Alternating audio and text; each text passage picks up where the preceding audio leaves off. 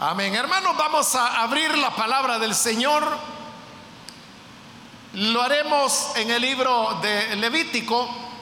Busquemos el capítulo número 16.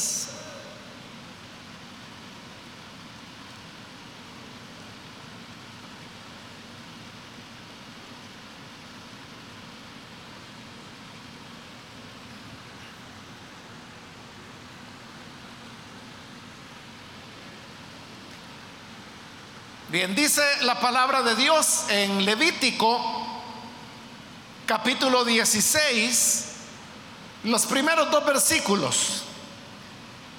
El Señor le habló a Moisés después de la muerte de los hijos de Aarón, quienes murieron al acercarse imprudentemente al Señor le dijo el Señor a Moisés, dile a tu hermano Aarón que no entre a cualquier hora en la parte del santuario que está detrás de la cortina, es decir, delante del propiciatorio que está sobre el arca.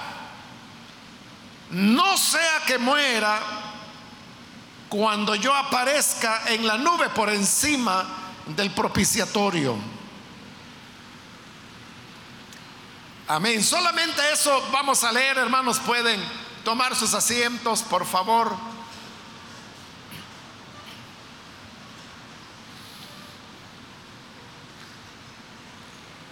Hermanos, acabamos de leer estas palabras, instrucciones que el Señor entregó a Aarón quien era el sumo sacerdote que el Señor había nombrado sobre su pueblo Israel para que fuera el mediador entre Dios y el resto del pueblo. Y estas instrucciones que vamos a encontrar en este capítulo 16 eh, son las relacionadas con con el día de la expiación. Sin embargo, en la introducción, en los primeros versículos que acabamos de leer, usted puede notar que había una característica que se daba entre la relación de Dios con el pueblo de Israel a través de la ley. Y es que era una relación de mucha severidad. Porque en primer lugar, el versículo 1 comienza diciendo que el Señor le habló a Moisés después de la muerte de los dos hijos de Aarón. La muerte de estos dos hijos del sumo sacerdote se nos narra algunos capítulos antes. Y lo que sucedió es que no solamente Aarón había sido ungido como el sumo sacerdote sobre el pueblo, sino que también sus hijos. Y en una ocasión ya se estaba realizando eh, el culto dentro de el tabernáculo cuando dos de los hijos de Aarón que se llamaban eh, Nadab y Abiú ellos tomaron un incensario, colocaron carbón y pusieron incienso en él, porque lo que ellos querían era eh, ofrecer como una expresión de culto a Dios. Pues en el Antiguo Testamento el ofrecer incienso era una de las maneras que comprendía el culto que se ofrecía al Señor. Pero sucede que este incienso que Nadab y Abiú estaban ofreciendo al Señor, aunque era de, de muy buena voluntad de parte de ellos, lo estaban haciendo, como ya dije, como una expresión de alabanza, de adoración al Señor. Pero era un elemento que no estaba ordenado expresamente en las instrucciones que Dios le había dado a Moisés. De manera que cuando estos dos muchachos que iban con sus vestiduras sacerdotales porque ya habían sido consagrados al Señor para servir en el tabernáculo, llegan y ofrecen el incienso delante del Señor. Entonces, la ira del Señor se desata, sale fuego de delante del Señor y quema a los dos muchachos, los cuales caen muertos. Entonces, a eso me refiero cuando hace un momento le hablaba acerca de severidad. Porque como le digo, no era que los hijos del sumo sacerdote estuvieran pecando o estuvieran haciendo algo con mala intención. Al contrario, lo que ellos querían era adorar al Señor.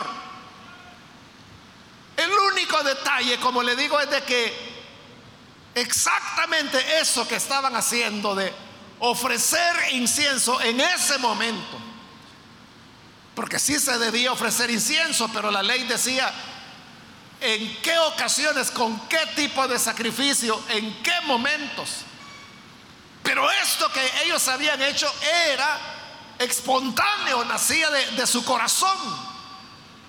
Y aunque era con muy buena intención, pero solo ese detalle que no era una cuestión ordenada expresamente por el Señor, les costó la vida y fueron muertos. Y se hace referencia acá a que ya había pasado eso, ya había ocurrido la muerte de los dos hijos de Aarón. Pero ahora, basándose en eso, viene Moisés y le advierte a Aarón. La palabra del Señor le dijo, dile a tu hermano Aarón, estoy en el versículo 2, que no entre a cualquier hora en la parte del santuario que está detrás de la cortina.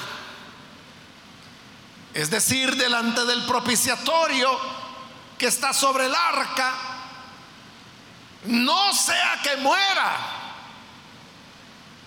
cuando yo aparezca en la nube por encima del propiciatorio. La advertencia que Dios le está dando es para el sumo sacerdote el sumo sacerdote, como su título lo dice, era el sacerdote en jefe. Era el que tenía la máxima representación del pueblo delante de Dios y la máxima representación de Dios delante del pueblo. Solo había un sumo sacerdote y el sumo sacerdote era, por ser el sumo sacerdote, el que tenía la libertad de poder entrar al atrio, al lugar santo, que era donde se ofrecía parte del culto, y también podía entrar al lugar santísimo. Él era la única persona, el único ser humano que podía entrar detrás de la cortina o el velo, como lo conocemos más familiarmente, es decir, al lugar santísimo. Podía entrar, pero ahora el Señor le está diciendo, sí puedes entrar, pero ten cuidado que no sea en cualquier momento es decir, él podía entrar, pero no podía hacerlo en cualquier momento, sino que había solamente un día al año, un solo día al año, que es precisamente el día de la expiación que se celebraba a principios de, del otoño, lo que en nuestro calendario sería, era una fecha movible porque era un calendario lunar el que tenían los hebreos. Entonces, algunos años caía en lo que es nuestro mes de septiembre. Y otros años caía en lo que es nuestro mes de octubre. Ese era el día de la expiación. Y solamente en ese día podía entrar. Y el Señor le dice, mira, dile que no entre cuando quiera. Sino solamente en el día exacto que Dios estaba estableciendo y bajo las condiciones que se exponen en este capítulo 16. De otra manera, y ahí voy de nuevo con el tema, de otra manera le dice, Él morirá. Es decir, Dios lo iba a matar. Y está hablando del sumo sacerdote, del único hombre habilitado para poder entrar en la presencia del Señor. Pero hoy Dios está diciendo, si Él entra cuando quiera, va a morir. Ahí tenemos nuevamente el tema de la severidad de Dios. Y yo podría, hermanos, mencionarle más elementos que usted puede encontrar en el libro de Éxodo, pero también en este libro de Levítico, por ejemplo, el aceite de la unción. En Éxodo usted puede encontrar la fórmula de cómo se elaboraba el aceite de la unción. Ahí dice qué cantidad de aceite, qué cantidad de especias y cuáles especias eran las que tenían que mezclarse. Pero el Señor dijo, de este, esta mezcla, ese aceite, que era un aceite aromático, solamente se podrá elaborar para el uso del templo, para la unción de los sacerdotes. Y dijo el Señor, cualquiera que haga de este aceite en su casa por curiosidad, por porque le gustaba el aroma, el Señor decía, esa persona se va a morir, otra vez sentencia de muerte. Y como le digo, la receta ahí está. La receta era pública, cualquiera podía hacerlo, pero ay de aquel que lo hacía. Lo mismo ocurría con el incienso. El incienso era una mezcla de elementos cuya receta también usted la puede encontrar. Cualquiera podía hacerla porque ahí está la fórmula, es pública. Usted la puede encontrar y si tuviéramos en nuestro país los elementos que ahí se describen, podríamos hacer el incienso y saber cómo olía al quemarse. Pero también Dios decía, este incienso será exclusivamente para el uso del, tabernáculo. Y aquella persona que lo haga, porque quería aromatizar su casa, o porque le agradaba el olor que se sentía en el tabernáculo y lo hacía, será muerto, decía el Señor. Entonces todo, toda la que era la relación de Dios con Israel era una relación basada en el temor. Y era temor de muerte. Desde el primer momento no había comenzado Dios a entregarles la ley, a comenzar a entregarlas iba. Cuando Dios descendió allá en el monte Oreo. Y antes de descender, el Señor le dijo, miren, le dijo a Moisés, yo voy a descender el día de mañana sobre el monte. Pero Moisés le dijo, tendrás que establecer un perímetro. Había un límite que Moisés lo trazó de alguna manera, no sé si con arena o un cerco, pero él dijo, el Señor dijo, tienen que hacer un perímetro alrededor del monte. O sea, eso no era fácil hacerlo, pero se hizo. Y dijo el Señor, cuando yo descienda, nadie podrá pasar de ese límite. Porque el que pase será muerto. Y aún dijo el Señor, si es un animal, un irracional, un buey, una cabra que no sabía de límites, y pasaba el lindero que Dios había establecido, el Señor dijo, se va a morir. Entonces la gente estaba llena de temor. Y esa es la razón por la cual cuando finalmente el Señor desciende, y cuando Dios desciende, hermanos, no era que la gente dijera, qué bueno que Dios ha venido, Él está en medio nuestro, qué hermosa su presencia. No, Dios descendió y dice que venía envuelto en una nube, que había un sonido agudo como de una bocina, había fuego, había humo que salía.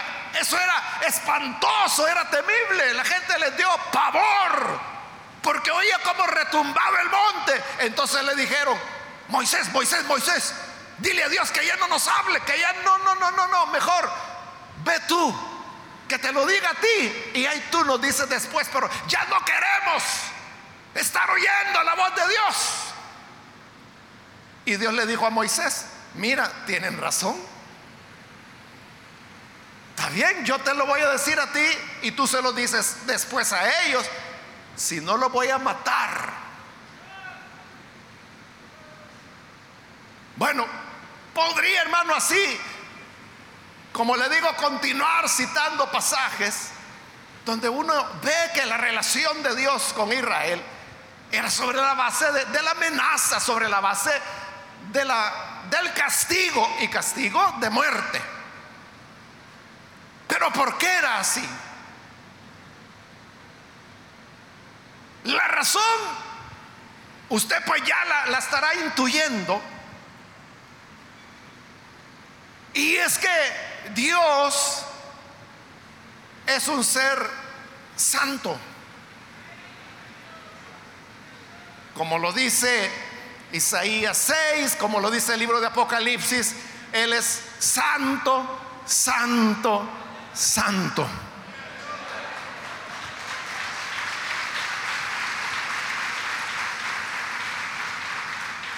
Es un ser de pureza, es un ser de integridad, de luz. Es un ser de transparencia. Es un ser de perfección. Y en cambio nosotros los seres humanos estamos heridos por el pecado. Nacemos con una naturaleza que está inclinada al mal. Eso nos hace ser egoístas. Eso nos hace desde cortas edades evidenciar conductas donde el centro de todo queremos ser nosotros mismos. Por eso es que el niño cuando tiene hambre, tiene hambre y tiene que comer.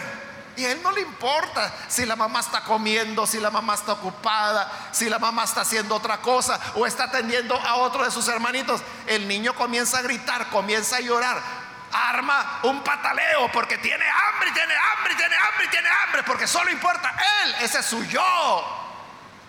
Claro que como es un niño, es una niña, entonces nosotros humanos que también somos pecadores, decimos, no, si es un niño ya irá creciendo, ya irá madurando.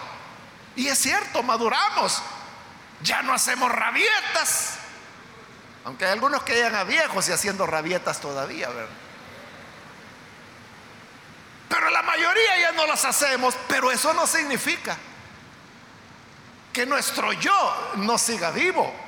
Lo que ocurre es que hoy se expresa de otras maneras. Entonces todos hemos pecado. Y por haber pecado somos imperfectos, estamos manchados, no podemos acercarnos a Dios. Como Pablo lo explica en su carta a los romanos, que son nuestros pecados los que hacen separación entre Dios y el hombre. ¿qué era lo que sucedía? ¿O qué es lo que sucede aún hoy? Que si nosotros los seres humanos nos acercáramos directamente delante de Dios, hermanos, seríamos muertos. Porque la paga del pecado es muerte. Hay sentencia de muerte sobre cada uno de nosotros. Dios no está agradado con el ser humano. Dios sabe que el ser humano es rebelde, ha pecado. Le ha dado las espaldas a Dios. El ser humano vive como le da la gana. Según sus propios criterios. Vive como le parece que es mejor. Entonces dice, bueno, está bien la gente que, que va a las iglesias. Si ellos quieren creer, que crean. Pero yo, dice la gente, yo tengo mi propia idea de lo que es acercarse a Dios o, tiene su propia idea de lo que es Dios, porque la gente también se inventa sus propias ideas acerca de un ser superior y lo imaginan como quieren. Pero la cosa no es así. O sea, no es como Nadab y Abiú, que querían adorar al Señor, pero no exactamente como Dios lo había hecho. No exactamente como Dios lo había hecho. Y como no lo hicieron exactamente, Dios los mató. Hay gente que dice, con la intención basta. Lo importante es que haya tenido una buena intención. Para Dios no, no basta. Porque Nadab y Abiú tuvieron una buena intención. La intención era buena. Pero no basta eso para Dios. Para Dios es importante la intención, pero también es importante cómo se hace. Y Él quiere que se haga como Él dice. Porque a veces nosotros somos bastante flexibles, ¿verdad? Y decimos, no, no, mire hermanito, si usted eh, cree de esa manera, pues Dios lo que ve es su intención. No nos preocupamos porque eso esté tan avalado por la palabra. Entonces, así de imperfectos como somos, no podemos relacionarnos con Dios.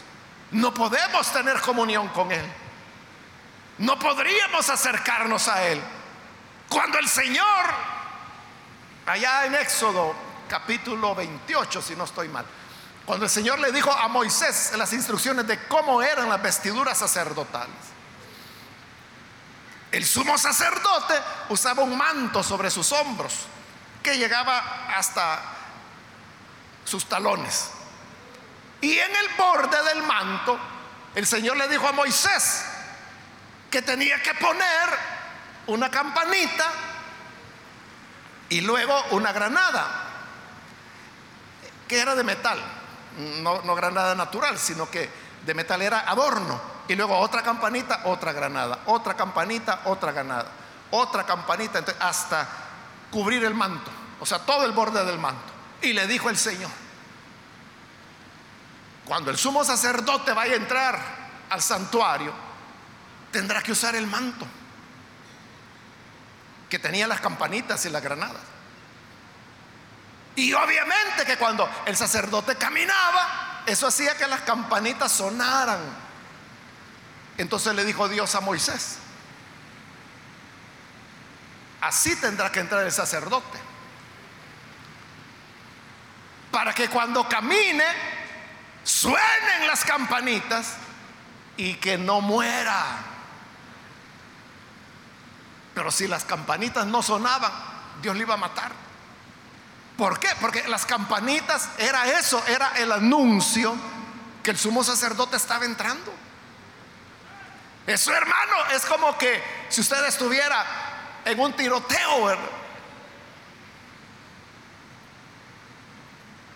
Hace poquitos días estoy tratando de recordarme, platicando con algunos hermanos, creo que fue. Eh, uno contaba un episodio durante la guerra que eh, se vieron, sí, ya me recordé, fue un pastor que lo estaba contando. Eh, y que se vieron en medio de un tiroteo, en medio de la guerra. El pastor dijo, y con nosotros había un, hermano que había ido, era una actividad, habían ido a evangelizar en un pueblo que estaba en zonas de conflicto. Y él había sido militar, ya estaba de baja, ya era convertido al cristianismo y todo. pero cuando empezó el tiroteo, dice eh, el, pastor, lo que hizo este hermano que había sido militar es que sacó su pañuelo, ¿verdad? Era un pañuelo blanco y comenzó a hacerle señas. Y entonces dejaron de disparar. Entonces le dijo, bueno, ahora salgamos, le dijeron. Y él con el pañuelo blanco y, y salieron los hermanos. Claro, luego el ejército los detuvo, les preguntó, ¿y ustedes, señores, qué andan haciendo? Y ya les explicó. Entonces el hermano pastor eso comentaba, decía, mire, si no hubiera sido por el pañuelito blanco, o sea, a nosotros no se nos hubiera ocurrido. Entonces algo así era cuando el sacerdote iba a entrar. Cuando iba a entrar al tabernáculo. O sea, allí, hermano, Dios estaba tirando a matar. Y entonces cuando el sacerdote llegaba, podré entrar, decía. Entonces, el pañuelito blanco eran las campanitas. Entonces, las campanitas era como decirle, Señor, aquí vengo. Pero usted ya se puede imaginar, ¿verdad? El sumo sacerdote temblando, que daba un paso y sonaban las campanitas y otro paso. ¿Será que ella me va a matar? ¿Será que ella me va a partir un rayo? ¿Será que ella me va a fulminar? ¿Será que ella me va a quemar como quemó a mis hijos? Pero el Señor dijo, no, no, si las campanitas vienen sonando, yo voy a saber que ahí viene y vivirá. Pero imagínese qué tremendo que usted viniera a la iglesia y no sabe si va a volver vivo o muerto a su casa. Que Dios lo puede malmatar. Uno dice, bueno, eso no es vida. Y siempre, hermanos, hablando de las vestiduras sacerdotales, ahí mismo en ese capítulo 28, me parece que es de Éxodo, también le dijo el Señor a Moisés que parte de la vestidura del sacerdote es que aquí en la frente iba a llevar una placa de, de plata donde decía santidad al Señor. Si usted se manchara la frente, yo al verlo es lo primero que voy a ver. O si anduviera una placa, sobre todo de plata, ¿verdad? En la frente y usted la anda y yo lo veo, es lo primero que voy a ver. Eso hacían los sacerdotes, que andaban como el rótulo acá, ¿verdad? Para que se vieran el uno al otro, donde decía santidad al Señor, santidad al Señor. Era un recordatorio de que todo tenía que ser íntegro, tenía que ser transparente, perfecto delante de Dios. Entonces, si de eso se tratara nuestra relación con Dios, hermano, eso es decepcionante. Bueno, números que es el libro que sigue, es la historia de matazones que Dios hizo. La matazón por la rebelión de Coré y su familia. La matazón en Tavera, que es cuando envió fuego y los quemó. La matazón cuando pidieron codornices y murieron vomitando lo que tanto habían codiciado. Matazón cuando el Señor envió las serpientes entonces Dios los iba matando, matando, matando, matando, matando. Y hay un pasaje en números, no lo voy a recordar el lugar exacto en este momento, pero hay un momento en que el pueblo viene delante de Moisés y le dice, Moisés, si las cosas siguen así, todos vamos a terminar muertos. Esa era una realidad. Dios los estaba matando.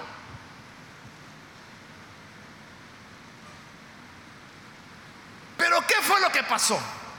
Dios sabía que actuando sobre la base de esa severidad, exacto lo que los israelitas le dijeron a Moisés, no hubiéramos quedado vivos ninguno.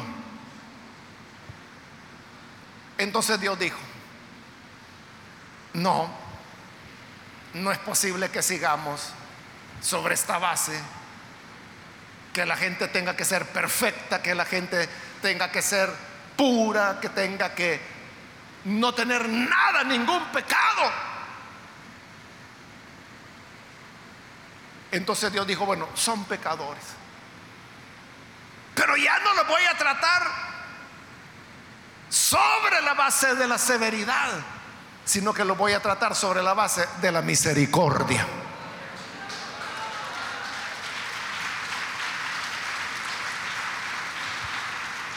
Y en expresión de esa misericordia, lo primero que Dios hace es que envía a su Hijo. Entonces Jesús viene y cuando Él viene, Él no viene matando a nadie, sino que viene haciendo misericordia, llamando y recibiendo al pecador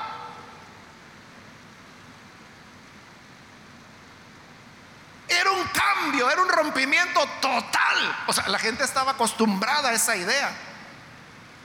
Tienes que ser perfecto. Si no, Dios te va a matar. Dios te va a cortar o te va a enviar una enfermedad o vas a perder un hijo. Hermano, yo conozco iglesias donde eso predican y le dicen, mire, no quiera tanto a su hijo, no quiera tanto a su hija, porque entonces eso va a ser idolatría y el Señor se lo va a quitar. La gente ahí está con temor. Porque les han dicho que si mucho quieren a sus hijos, el Señor los va a matar para que el amor sea solo para Él. Entonces a la gente la tienen aterrorizada, la tienen bajo temor. Y obviamente eso lleva a muchos abusos. Abusos que personas que no han entendido el cristianismo pueden cometer, amenazando a las personas, atemorizándolas. Y cuando hablo de amenazas son amenazas reales. Amenazas de que el Señor te va a matar. Mira, no me hables de esa manera porque yo soy el siervo de Dios y si me hablas de esa manera, el Señor te va a partir por mitad. O sea, estoy hablando de ese tipo de amenazas. Pero se recuerda qué, sucedió en aquella ocasión. Jesús ya iba camino a Jerusalén y le dijo a sus discípulos, miren, vayan adelante a Samaria, díganles que ya voy a llegar. Y los discípulos fueron. Llegaron donde los samaritanos, donde el Señor ya había estado antes, según Juan capítulo 4. Entonces le dice, el Señor viene de nuevo. Ah, qué bien, dijeron los samaritanos. ¿Y cuánto tiempo se va a estar el Señor? Bueno, la verdad es de que eh, no venimos a Samaria, vamos en camino hacia Jerusalén. Ah, no, dijeron los samaritanos. Si no viene a vernos a nosotros, que no venga mejor. Si va para Jerusalén, que Samaria era la ruta más corta para llegar a Jerusalén. Pero como los samaritanos dijeron, no, no lo vamos a recibir, no quisieron recibirlo. Entonces el Señor y sus discípulos tuvieron que ir a dar una vuelta, bordeando toda la región de Samaria, para poder llegar al sur, que era donde estaba Jerusalén.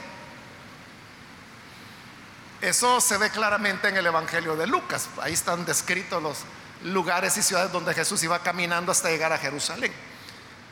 Entonces los discípulos se enojaron mucho y venían echando fuego. Y dijeron, Señor, esos ingratos samaritanos no quisieron recibirte. Fueron egoístas porque dijeron que si ibas para Jerusalén, entonces no querían nada que ver contigo. ¿Eh? ¿Quieres que hagamos descender fuego del cielo? Así como Elías hizo descender fuego y quemó al capitán y a sus tropas. Y Jesús les dijo, ustedes ni saben a qué espíritu pertenece. Ahí es casi la parte final del ministerio del Señor. Ya eran tres años con ellos y no habían entendido. Y les dice, ¿cómo es que no han comprendido? Porque yo no he venido para buscar la muerte del pecador. Yo he venido para que para salvar al mundo, no para condenar.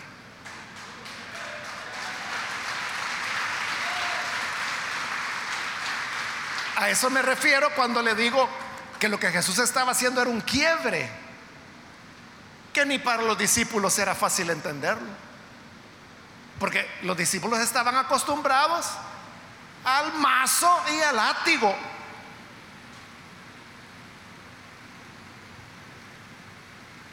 Usted ha leído en la palabra de Dios que la ley de Moisés establecía castigar a las personas con látigo.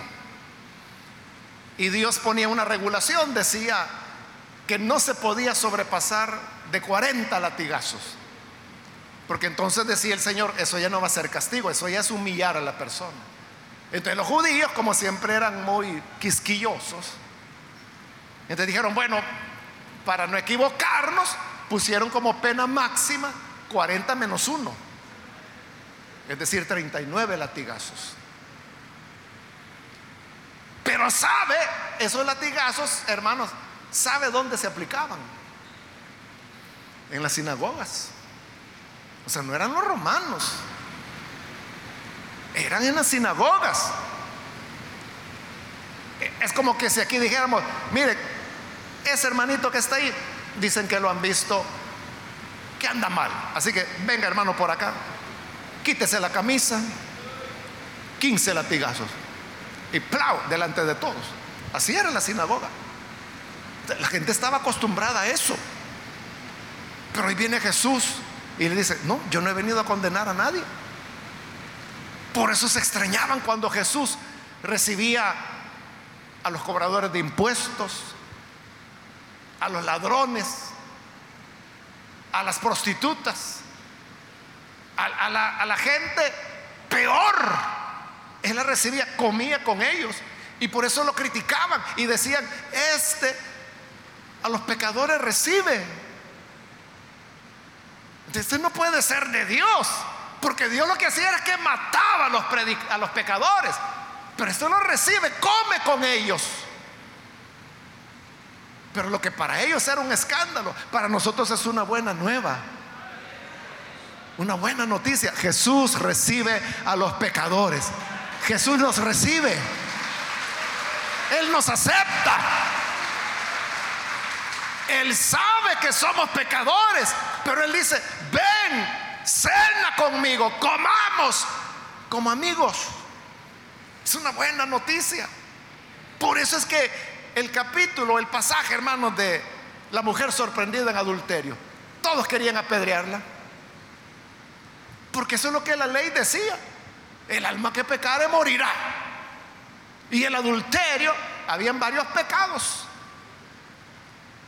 Que la pena no eran látigos, era pena de muerte. Entre ellos estaba el adulterio, que era el caso de la mujer, la hechicería, la idolatría, la homosexualidad.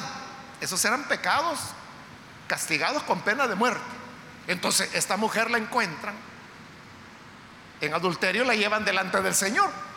Y, le dicen, Señor, Moisés nos ordenó que estas mujeres había que matarlas apedreadas. Y era cierto, eso decía Moisés.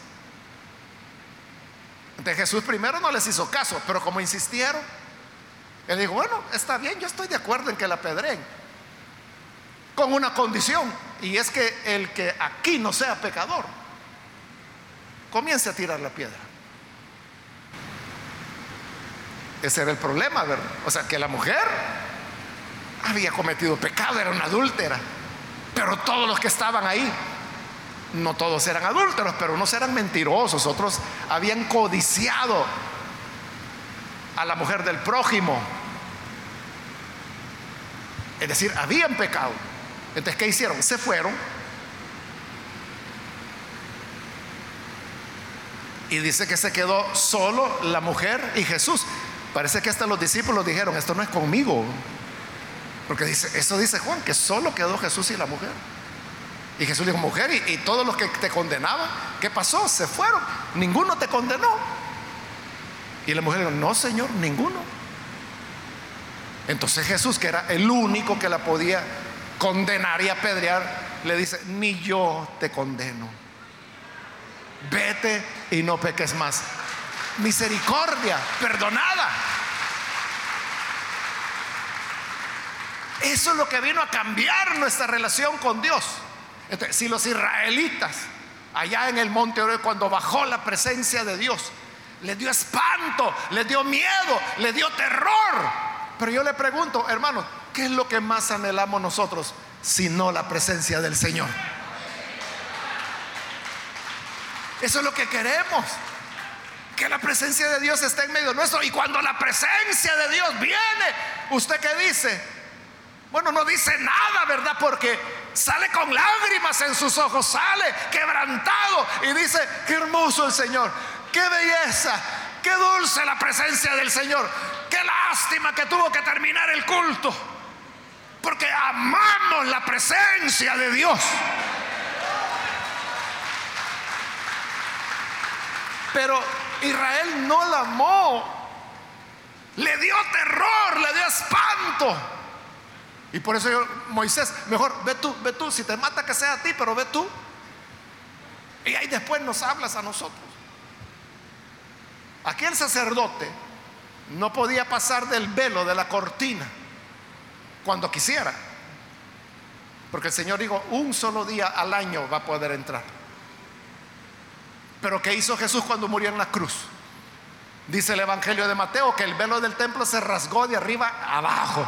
Como que si el Señor hubiera abierto la cortina y no apartada, rota, para que quedara abierto para siempre el camino. Pasen adelante, pueden ir a mi Dios y a su Padre. Misericordia. Eso es lo que hoy tenemos. Él sabe que hemos pecado, pero la diferencia la hace la sangre de Cristo.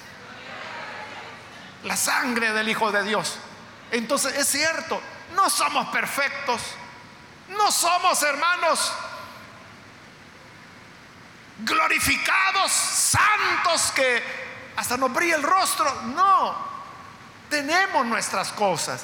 Tenemos a veces motivaciones que no son las correctas. Tenemos conductas imprudentes, pecados. Pero el Señor no nos desecha, sino que nos recibe misericordia. Y en esa misericordia todo el tiempo nos está invitando. Ven, vuelve, sigue avanzando. No te quedes. es un ánimo que el Señor nos está dando para que sigamos abrazados a la gracia que Él nos otorga. Por eso es que en Hebreo dice que aquel pueblo tuvo temor de acercarse al monte de Dios, porque el monte temblaba, tenía humo, tenía fuego, tenía sonido de bocina. Pero ahora, dice Hebreos, ustedes no se han acercado al monte que humea y que tiembla, ustedes se han acercado al monte de Dios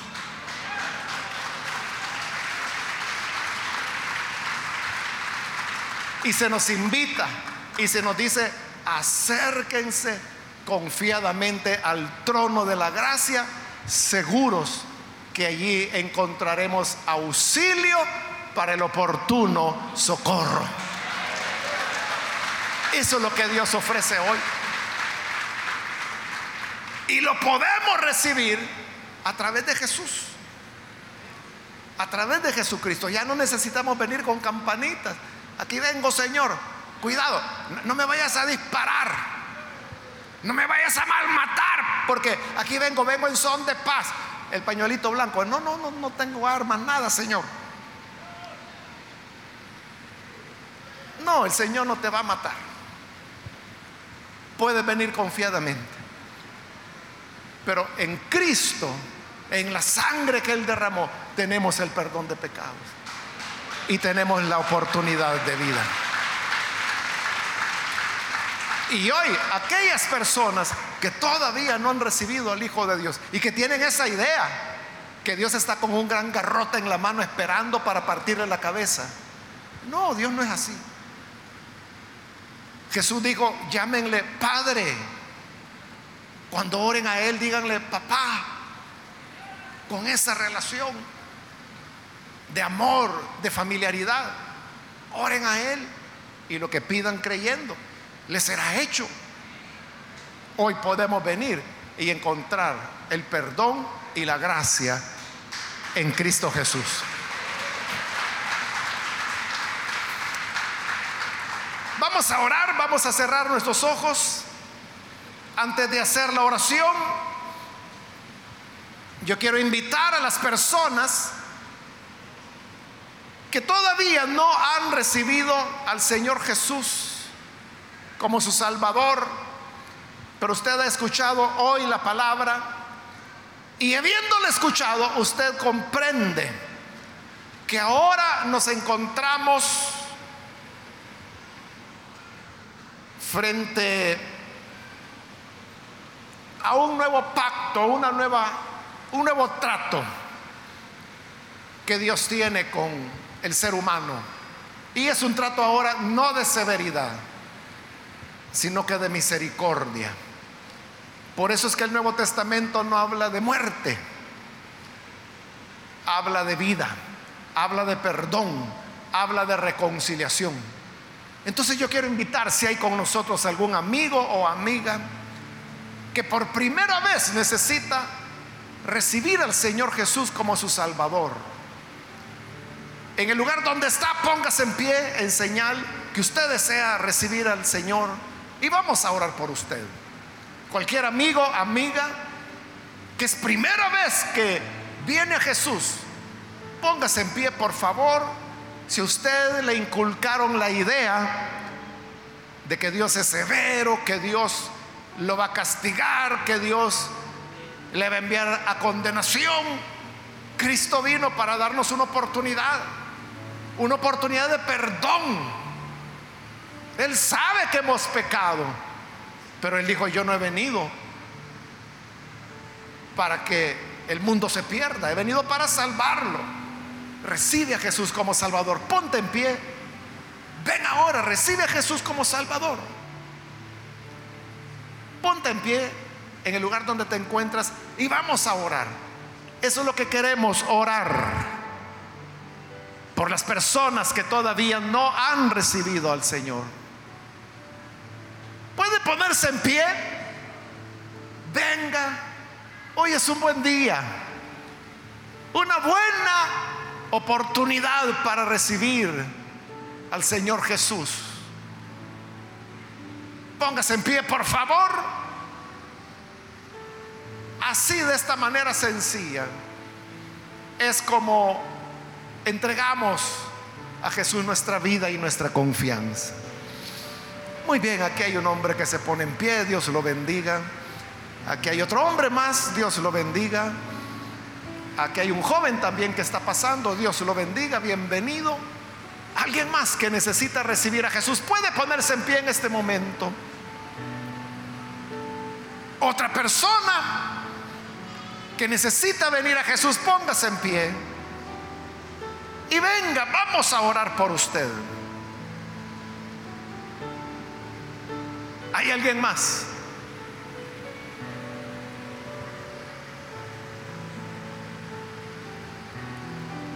Puede ponerse en pie, vamos a orar. Otra persona que necesita venir a Jesús, venga. Cristo te perdona.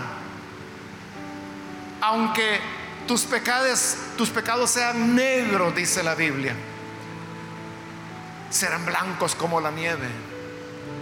Aunque tus pecados sean rojos, vendrán a ser como blanca lana. Es lo que la sangre de Cristo puede hacer, limpiarnos. ¿Alguien más? Póngase en pie, por favor.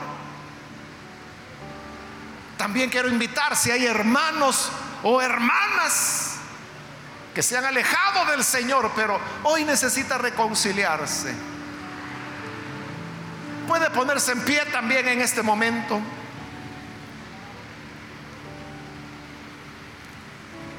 ¿Hay alguien que se reconcilia? Si tú piensas que ya no tienes perdón o que el que falló ya no tiene oportunidad, te equivocas. Hoy el trato de Dios es misericordia, no es la severidad, sino misericordia. Puedes iniciar de nuevo, reconcíliate, ponte en pie. Cualquier hermano, hermana que necesita reconciliarse, póngase en pie ahora. Póngase en pie, vamos a orar. Muy bien, ahí atrás hay una persona, que Dios lo bendiga, bienvenido. Alguien más que necesita venir al Señor. Puede ponerse en pie. Voy a finalizar ya la invitación. Pero si hay alguien más que necesita venir a Jesús por primera vez, o si es reconcilio, póngase en pie y vamos a orar. Aproveche que esta es ya la última llamada, no la deje pasar. Venga y abrace la misericordia de Jesús. Recibe el abrazo de el Padre. ¿Hay alguien que lo hace? ¿Alguien más?